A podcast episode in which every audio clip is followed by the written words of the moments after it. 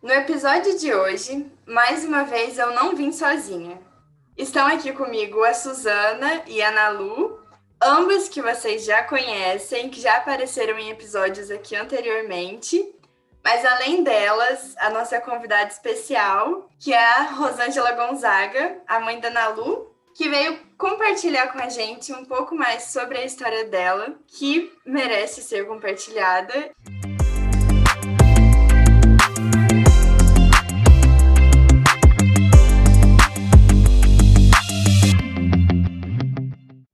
Rosângela, seja muito bem-vinda. Obrigada por estar aqui com a gente. Muito, fiquei muito feliz de você ter aceitado o convite.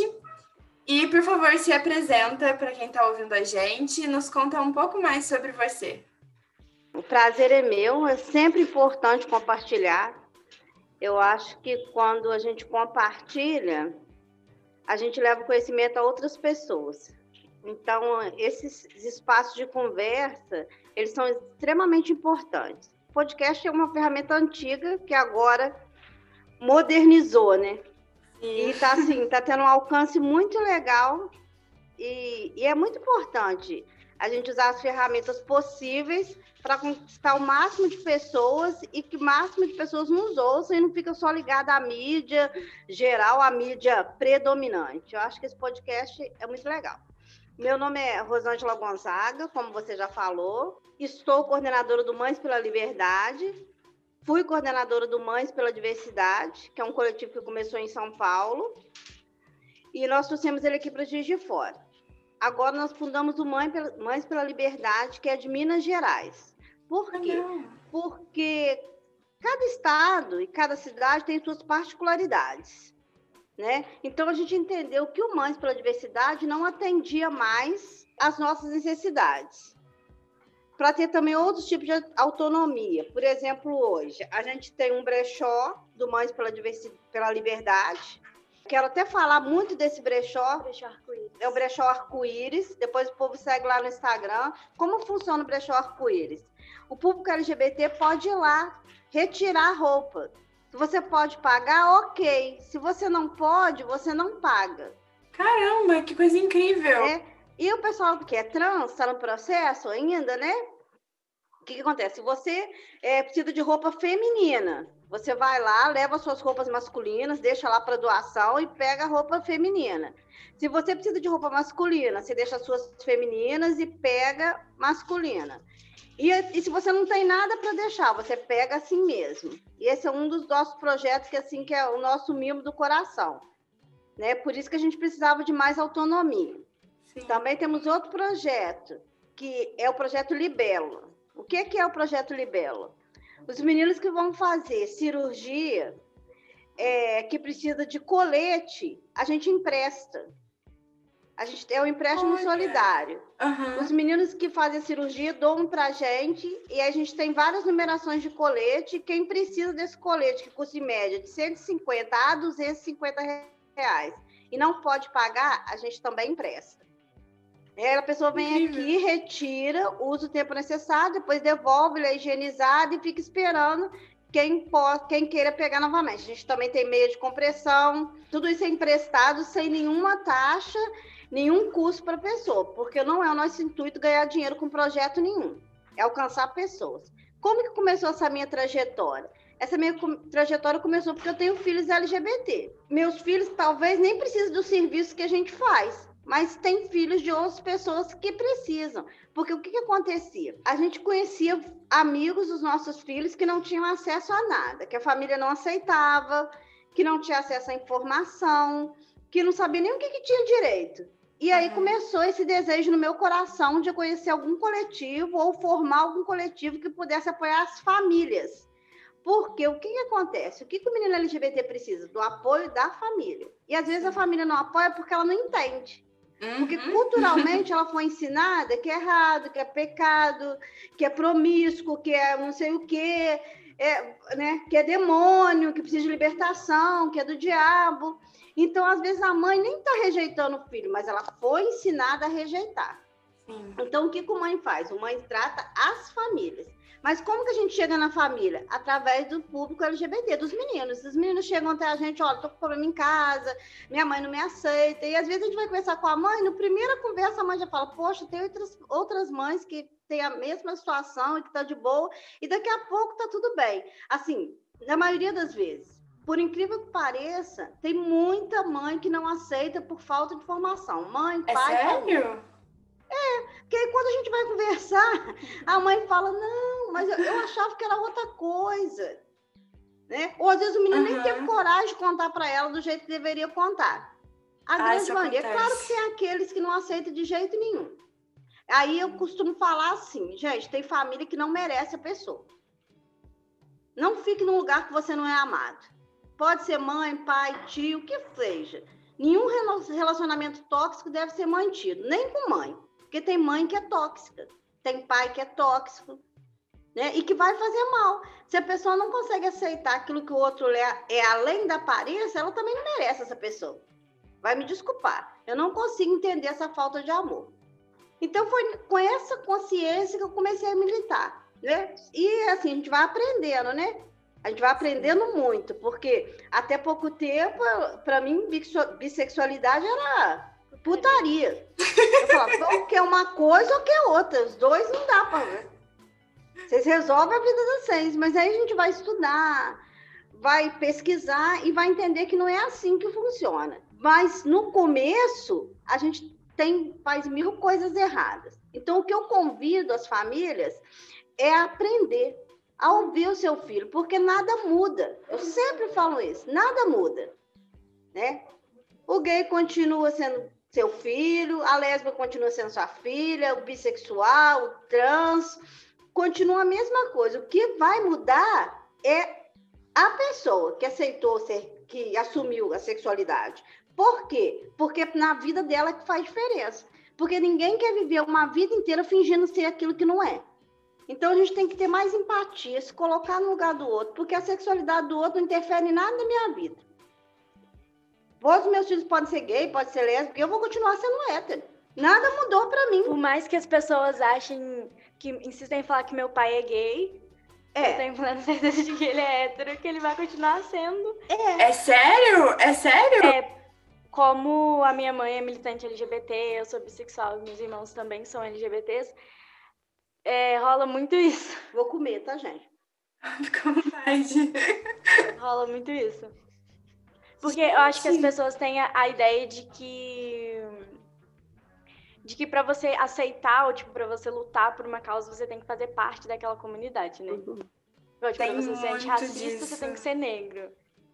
Tipo isso. Sim. Gente, então, essa, essa coisa do antirracista também é uma coisa assim, porque a pessoa acha que porque a pessoa é branca, ela não pode também militar na causa uhum. né, negra. Mas está errado, eu acho que não, acho que tem mais essa obrigação. Eu acho que não é, é nem um favor, é uma obrigação, porque se você nasceu privilegiado, então você ajuda o outro a ter privilégio também. Exatamente, né? exatamente. Eu acho é... que não é favor nenhum. Então, o que, que acontece? As pessoas falam, ah, fulano deve ser gay, Fulano deve ser sapatão, porque você aceita tudo isso na casa dela. Porque, na verdade, acho que as pessoas olham na sua casa e falam assim, já isso aí deve ser, a Gente. casa aí não deve ser bom nessa casa, deve ter algum problema nessa casa. Mas já chegaram a te falar alguma coisa assim, alguma coisa desse tipo? Eu já sofri ataque até no Facebook, no Instagram. a pessoa falou, ah, por que, que vocês não mudam daqui? Ninguém quer ver vocês e tal. Aí eles, a pessoa falou que a gente era os intocáveis. Aí virou meme, né? Agora a gente é os intocáveis.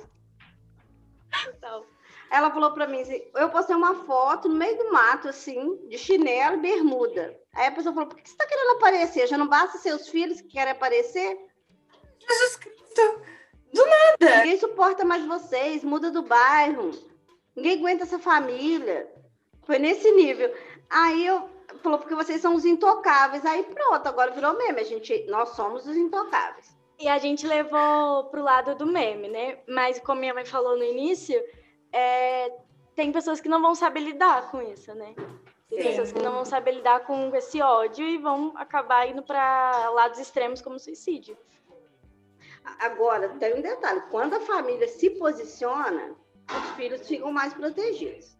Ah, não, isso Porque a pessoa pensa dez vezes antes de fazer alguma coisa, porque ela sabe que tem uma família envolvida. Agora, quando ela sabe que a família não apoia, aí essa pessoa fica à mercê da violência. Né? A gente vê aqui no bairro, a gente tem menino trans que é daí que as pessoas não respeitam, porque a família não apoia. Né? Meus filhos andam aqui para todo lado, as pessoas podem até pensar, mas não falam. Né? Uhum. Agora, quando quando as pessoas veem que você não tem uma família por trás apoiando, ela, ela se encoraja, né? Ela sente no direito de falar com outros de qualquer maneira, porque ela sabe que não tem ninguém para apoiar e que talvez aquela pessoa vai recuar porque ela sabe, eu sou eu mesmo, ou eu saio daqui, ou as coisas não vão ficar boas para mim. Por, por, por, isso a importância né, das, das mães e das famílias em geral mesmo, não só é, a, apoiarem, assim, falarem eu te aceito, mas também se posicionarem, né? Eu acho, acho que tem que posicionar, gente. A pessoa tem que posicionar e tem que estudar também, né? Porque muita coisa. Não porque a pessoa não estuda e fica acreditando em uma madeira de piroca. né? Fica acreditando em coisas que não tem nada uhum. a ver. Uhum. Kit gay. Kit gay. Por isso que eu falo, vai estudar, gente. Vai entender. Para de falar bobeira. Então, acho que as famílias deviam preocupar menos com o que o outro está pensando e devia procurar mais conhecimento, né? E também entender que quanto mais você apoia seu filho, melhor para ele. Por quê? Se você não apoia seu filho LGBT, o que, que ele vai fazer? Ele vai procurar meios de se sustentar. E a gente sabe muito bem quais são esses meios. Porque eu falo preconceito, ele não pode vir de dentro de casa. Porque já tem um lá de fora. Se dentro de casa você não tem um apoio da família, se você não pode chegar em casa e chorar, todo mundo tem isso. Né? Isso é geral. Igual um menino que, não, que é hétero, mas aí a pessoa faz bullying com ele, ele chega em casa e faz o quê? Pai, fulano tá me batendo. Pai, eu tô sofrendo bullying. Pai, aí o pai vai lá, briga. Ah, mas se o menino é afeminado, né? Ah, não, você é afeminado, por isso que os meninos estão mexendo com você. Você tem que virar homem. A culpa é do menino. A culpa não é do cara que mexeu com ele, que bateu nele na escola, é porque a culpa é dele porque ele é afeminado. Ah, a culpa é sua porque você se veste igual homem. Vira menina. Então, essas falas não deveriam caber dentro de casa, porque você já ouve lá fora. Dentro de casa, ter a fala é de apoio, de carinho. É, não, vou lá com você ver o que está acontecendo, porque as pessoas têm que te respeitar. Mas, infelizmente, a gente, é, a gente vê o contrário. A culpa é da pessoa que sofre a agressão. A culpa é da vítima. E aí o preconceito vem de onde? De dentro de casa. De dentro de casa. E aí a gente não sofre, né? Só com o que vem de fora, né? Eu acho que é assim, é, é muito mais dolorido e muito mais difícil quando a gente chega em casa, que normalmente espera-se que seja um ambiente de acolhimento e passa longe disso. É pesado. E eu falo rindo porque eu sei como é que é. Hoje já não é mais assim, mas não, não é fácil, não. Então, pensa só. É, você está relatando aí. É, é, difícil você chegar em casa e não ter ninguém para conversar. Sim. Né? E aí, infelizmente, a maioria das pessoas procuram apoio em lugares que não deveriam procurar.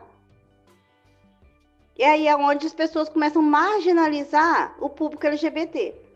Mas aí você vai ver o por trás disso. Vai ver como que a pessoa chegou ao fundo do poço.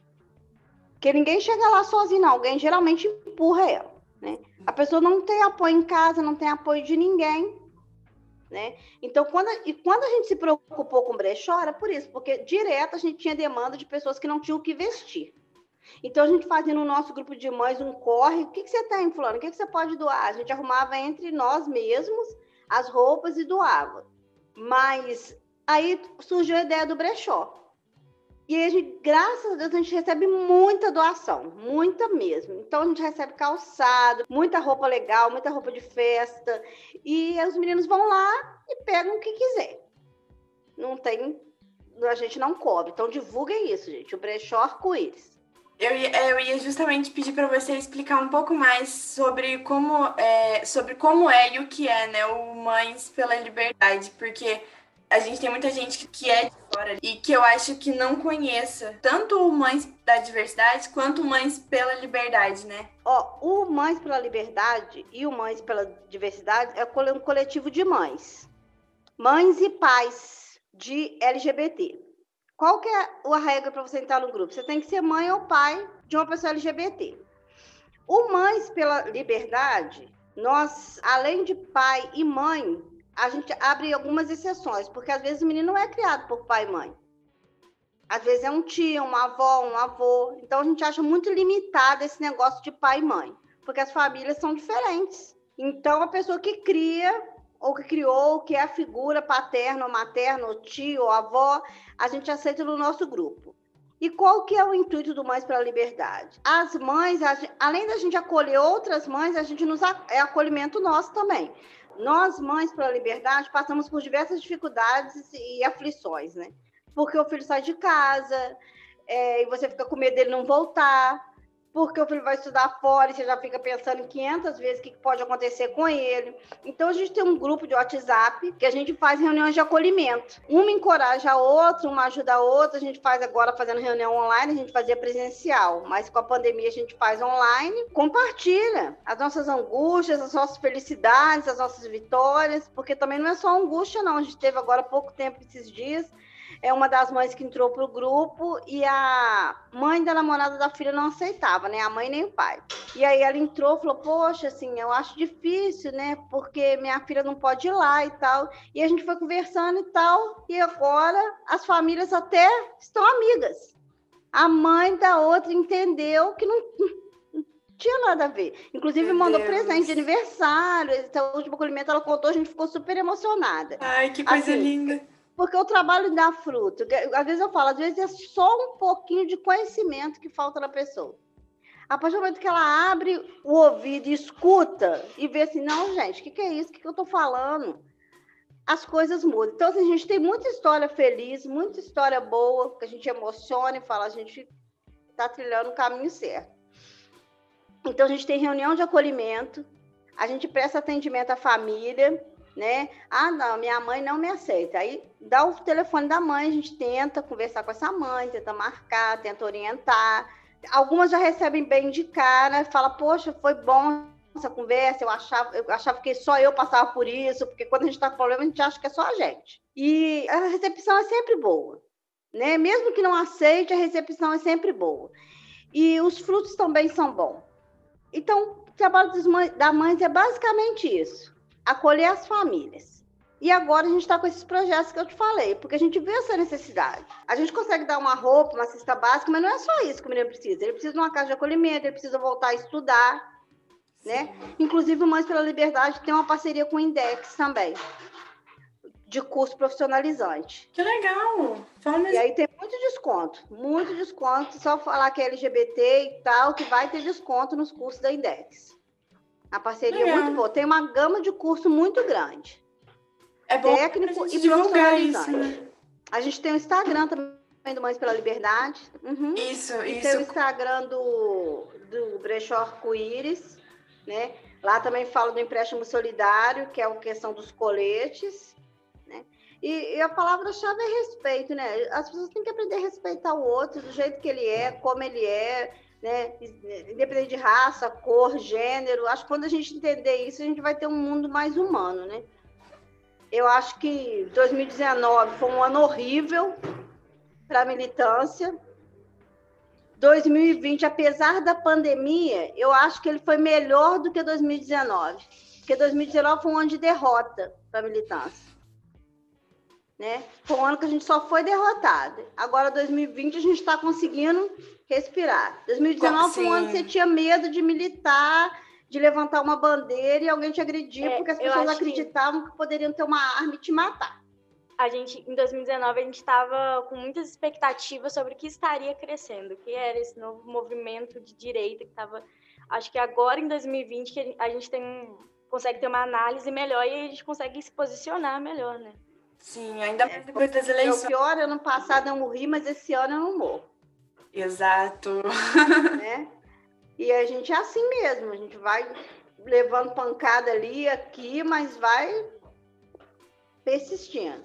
E agora, pra gente, pra gente ir finalizando, teve um episódio em que a Nalu falou, é, ela se apresentou e ela falou sobre como é que foi o processo de autoaceitação dela. E eu queria saber como é que foi para você, não só o processo dela, mas dos seus outros filhos também. Porque ela até chegou a falar que você era da igreja e aí depois você saiu. E eu queria saber como é que você foi entendendo tudo isso, como é que você foi lidando com tudo isso.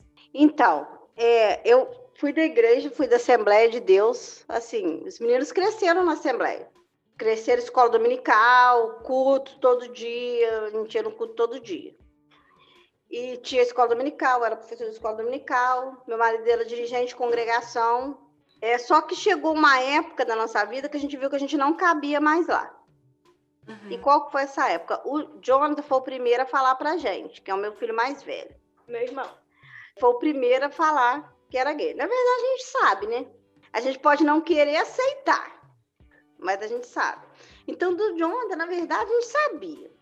A gente não queria aceitar, principalmente porque é, a, a religião ela tem essas coisas, né? Por exemplo, você tem uma religião, você segue um padrão, a Bíblia.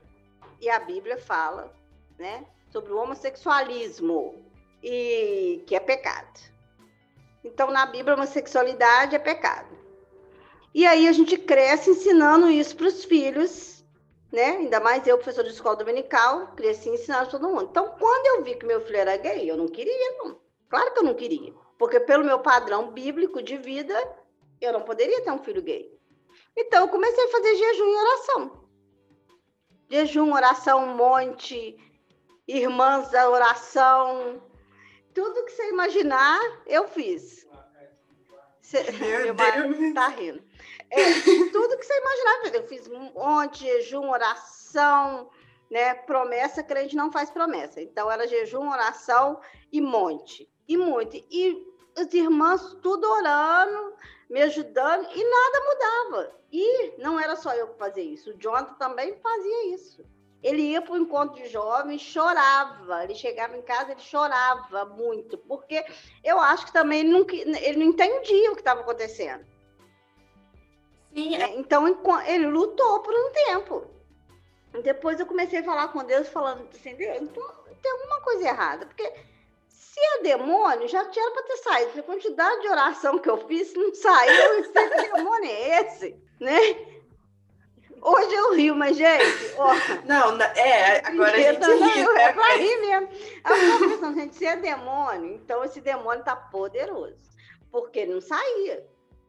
E eu falei, gente, então minha oração tá muito ruim, tá chegando a Deus, não, porque eu tô orando, nada tá mudando. Pelo contrário, cada vez mais o Jonathan se afirmava. Falei, quer saber? Não tá dando certo. Falei, a partir de hoje, vou deixar ele viver a vidinha dele. Ele foi o que mais sofreu, porque foi ele que falou primeiro, então tudo. A gente aprendeu tudo com ele, era tudo não. Ele tinha Posso trazer fulano? Não. 15 Posso... anos? Ele tinha 15 anos. Posso fazer isso? Não. Tudo era não para ele. Né? Ele foi assim, como é que eu posso dizer? Foi a faculdade. Ele foi a nossa faculdade. A gente aprendeu tudo com ele. O que ele passou, os outros já não passaram. Quando. Foi um, foi um período difícil. Hoje tem, tem coisa que eu sei que eu falei para ele que hoje em dia eu jamais falaria e me arrependo amargamente de até pedir perdão. Mas falei coisas duras, porque falei na ignorância, né? Muito na ignorância. E aí teve todo o processo. E aí o dia que eu falei que eu não, que eu entendi que, que não, que aquele espaço físico, igreja, porque a igreja sou eu e você, né? O templo sou eu. Então o eterno habita em mim aqui, do jeito que eu tô. Mas até então eu não entendia isso. Eu achava que eu tinha que estar ali congregando. Uhum. Mas quando eu entendi que eu não precisava daquilo ali, foi no momento que o meu marido foi convidado aí na casa de um pastor. E quando a gente chegou lá, a conversa era: arrume uma casa para o seu filho para ele morar, porque não está dando para essa situação dele morar junto com vocês, porque ele vai influenciar os seus outros filhos, porque você é dirigente de congregação, porque a Rosângela é professora de escola dominical. Deixa eu pontuar uma coisa aqui. Isso sobre ele vai influenciar os seus outros filhos é uma coisa que até hoje é, fica no ar, né? As Porque depois disso veio minha irmã mais velha. Tipo, o Jonathan tem 23 anos, eu tenho 17 agora. Quando ele tinha 15, eu tinha 9 anos, né? É. E a Carol tem 22, 20, não, ele tem 24, a Carol tem 23. E eu tenho 17. Então foi o Jonathan, depois foi a Carol, depois fui eu. E aí é, fica muito essa questão de, de que eu fui influenciado. Então, aí, segundo eles, a gente alugou uma casa pro John tá longe, quer dizer, vocês continuam na igreja e ninguém precisa saber que vocês têm um filho gay. Entre, é. Subjetivamente, foi isso que ele disse pra gente. Naquele dia eu vi que eu não cabia mais naquele lugar. E também eu não queria estar ali mais um. Ah, queria, queria enfiar. Porque se algum dia eu tiver que ser julgada por Deus, todos armário. se existir um julgamento, então você é julgada pelo amor. Por covardia, não. Né? Então, se esse Deus deles é assim, não me cabe esse lugar. Que esse Deus que julga, que pune, eu não quero. Não quero mesmo. E a partir do momento que eu comecei a ver isso, aí eu me libertei. Aí realmente eu tive uma libertação, né? Então, porque a Bíblia, a própria Bíblia diz assim que os filhos são herança. A Bíblia fala isso. Você joga herança fora? Você ganhar uma herança hoje, você vai jogar lá fora? Quem joga Claro herança não. fora? Ninguém. Ninguém. Então, quando a Bíblia com- co- compara os filhos com herança, é isso, herança é para sempre, você ganhou. Então você não abre mão de um filho. Então, se uma religião te pede para abrir mão de um filho, essa religião não serve para você. Aleluia, arrepiei. Então, o que, que acontece? A partir daquele momento, eu me libertei daquilo, porque não, se- não me cabia mais naquele lugar. Não fique num lugar que não cabe você. Não fique mesmo. E aí, depois veio a Carol. Da Carol foi mais complicado, porque ela mesma também não queria, não se aceitava. Também porque foi criada na igreja. Então, você imagina a confusão mental da pessoa. E ela falava assim: já tem o John, as pessoas já falam, agora vão falar também de mim. Como é que vai ser? Vai falar. Acontece que a Carol já era antes do Jonathan, porque ela já tinha namoradinha. Ela achava que eu não sabia, mas eu sabia. Ela já vivenciava. Antes do John namorar os menininhos, ela já namorava as menininhas. Ela vivenciava, ela só não aceitava. No dia que eu falei pra ela, ela riu, porque ela achava que eu não sabia. Mas, inclusive, uma primeira namoradinha nem conversou comigo. Um dia eu passei na rua com- perto dela, eu não sabia de nada. Cumprimentei, ela virou a cara. Aí, anos depois, eu fiquei sabendo que ela, porque a Carol tinha terminado com ela. Eu não tinha nada com isso. Eu não tinha nada com isso. então, na verdade, ela só não se aceitava. Aham. Mas ela já era assumida muito antes do Jonathan. E a Ana, Ana Luísa foi assim, ela, ela falou que estava precisando de uma psicóloga, que queria conversar e tal, aí eu arrumei uma psicóloga com ela. Aí quando a psicóloga veio falar comigo, eu falei, ah, tá, eu já sei. Ana Luísa nunca tinha namorado. É, porque foi assim. Antes que a psicóloga não quebrou o sigilo, não. A gente conversou e ela falou: vou chamar sua você quer chamar sua mãe aqui e a gente fala junto. Aí foi isso, minha mãe chegou lá e, tipo, É. ela falou por mim, eu fiquei, tipo, o que vai acontecer? Ela não quebrou o sigilo. A Lulu pediu que ela estivesse presente, né? Ah, sim. E aí, quando Uhum. chegou lá, ela iniciou a conversa e a Lulu concluiu, né? Foi tipo uma terapia em conjunto. E, na verdade, não teve surpresa, porque a gente já sabe. Aham. Eu acho engraçado quando mamãe não sabe, porque a gente já sabe. A gente finge que não sabe, mas a gente sabe. E mesmo. Às vezes é confortável não saber, sabia? Porque quando você não Uhum. sabe, você não tem que se posicionar. Então é mais fácil fingir que não sabe, porque aí você não precisa se posicionar. Você fica ali assim, ah, tá. A pessoa fala, ah, tá, eu não sei, né? Quando você sabe, você tem que po- posicionar. Ou você aceita ou você não aceita. Então, a posição confortável é não falar nada, né? É igual naquele filme do Renato Russo, que ele fala com a, com a mãe dele, eu gosto de meninos e meninas, e ela continua na pia lavando vasilha como se não estivesse escutando. É tipo isso. É confortável. É a zona de conforto. E Entendeu? mesmo minha mãe já, já tendo, tipo, tá, foi meu irmão, depois foi minha irmã. Quando eu tinha lá os meus 15 anos, tipo, minha mãe já tava mais, igual ela falou, mais afastada da igreja, com a mente mais aberta. E mesmo assim, os meus questionamentos foram tão parecidos com o da Carol, sabe? Tipo, de, ah, vai ser mais um peso, mais uma pessoa. Minha mãe vai ter que, meus pais vão ter que lidar com mais uma questão. É Pra porque ver- tudo. Pra vocês verem o quanto é pesado, né? É isso que eu ia falar, tipo, todo preconceito, ele também não tá só do lado de fora, né? A gente também é criado aí nesse meio, é criado na igreja, é criado na sociedade mesmo que é LGBTfóbica, né, assim, de forma geral. E a gente pega isso pra. Forma estrutural, né? Estrutural, então, exatamente. E as pessoas falam assim, nossa, mas você tem Acaba internalizando, né? Isso. Enraizando. As pessoas falam assim, você tem três filhos. Três filhos gay. Como assim, fosse o fim do mundo. Diz assim, coitada, né? Três filhos gay. Nossa, gente. É filho. É, e não muda. Eu, assim, depois que você, que você abre a mente, que você começa a entender, e, e aí você fala assim, gente, por que eu fiquei essas bobeiras, né? E eu acho que as pessoas se assustam muito pela quantidade, porque tá, aqui em casa, nós somos quatro, né? Eu e meus três irmãos, e tá, dos quatro, uma é hétero. É, que eu dei uma Mas escapulida. Se fosse. Se fosse...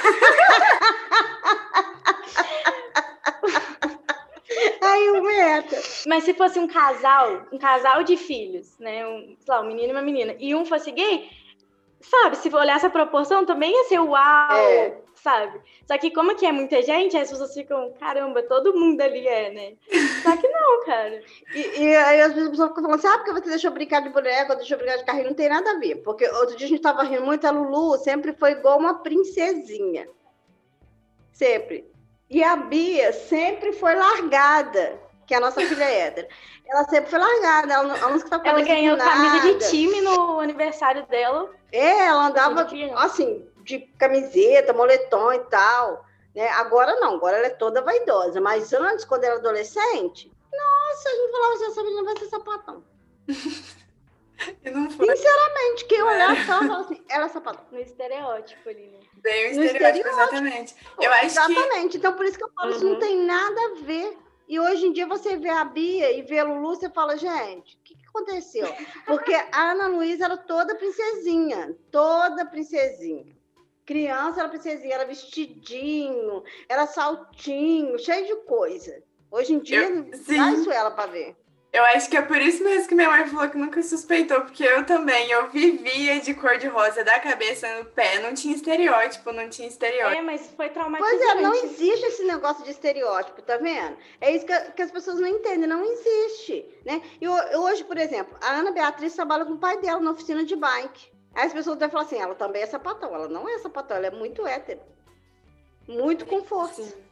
É muito, é muito. É, é bem... Aí, pelo estereótipo, a pessoa já acha, já deduz, né? Ah, se você presta um trabalho numa oficina, então, ah, não, essa menina deve ser sapatão.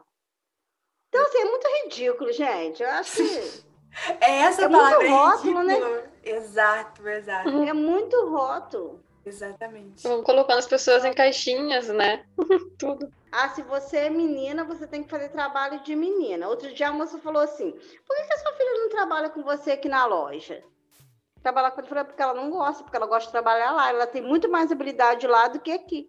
E porque as pessoas são livres, ela pode fazer o que ela quiser. Já cortou, ela nem lembra. Mas é, é exatamente o que a gente estava falando, é tudo muito cultural.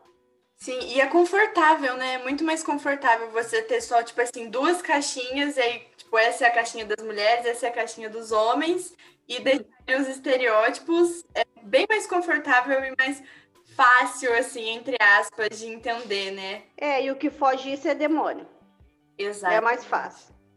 Nada eu fiz, né? Foi, de, foi tô endemoniada. É, historicamente a gente demoniza aquilo que a gente não quer aceitar. É, por isso que queimaram as bruxas, né? Porque as bruxas eram as bruxas, as bruxas eram as mulheres empoderadas, mas aí, como não podia aceitar, né, as mulheres serem li livres, nem sexualmente, nem financeiramente, o que, que eles faziam? Queimavam. E continua assim até hoje, né? Continua Coloca todo assim mundo numa caixinha, a caixinha das mulheres, a caixinha dos homens e a caixinha dos gays que eles querem jogar fora das lésbicas, a gente não quer que eles existam. Vamos colocar tudo numa caixinha né? Porque é mais confortável fingir que não existe, fingir que não vê, do que tratar a pessoa com a, o respeito e a dignidade que ela merece. Mas, é assim mesmo. Rosângela, eu queria pedir para você deixar uma mensagem para todas as mulheres lésbicas e bissexuais que estão nos ouvindo e para as famílias dessas pessoas que possam vir a nos ouvir também. Então, eu quero falar para essas mulheres lindas para serem felizes. Deixa para lá, não esquenta a cabeça com o que os outros pensam, fala, viva a sua vida, seja feliz, estude, trabalhe, viva a vida como se não houvesse amanhã. E deixa o resto para lá. Não manter relacionamento tóxico, em nenhum sentido. Nem com companheira, nem com família, nem com amigo, nem com ninguém. E para as famílias, eu quero dizer o seguinte: acolham, amem, né? Olhe para o ser humano que está ali. Quando a gente olha para o ser humano, ele vai muito além do que a, da sexualidade, do gênero. É, é, é, o, é o humano. Então você não tem que importar com, com a sexualidade, porque a orientação sexual do outro não muda nada na vida de ninguém. Então, eu penso assim, se você tem dúvida, se você não consegue conversar com seu filho, procure as mães. A gente vai estar lá para te atender. Lá tem tudo, professora, psicóloga, assistente social. Nós somos muitas. E a gente vai ouvir você, vai chorar com você, mas ouça o seu filho. A gente já está no momento de pandemia, no momento que a, a mente já fica ali ociosa, ansiosa. Então acolha, não faça do seu lar um lugar que a pessoa queira fugir. Faça do seu lar um colo, um lugar que a pessoa chegue e queira se aconchegar. A família tem que ser apoio, tem que acolher, não colocar para fora. Né? Traz para dentro, não coloca para fora. E quero mandar um beijo maravilhoso, um beijo assim, ó, para essas meninas lindas desse podcast. Ai, que fofa! Amei, tá?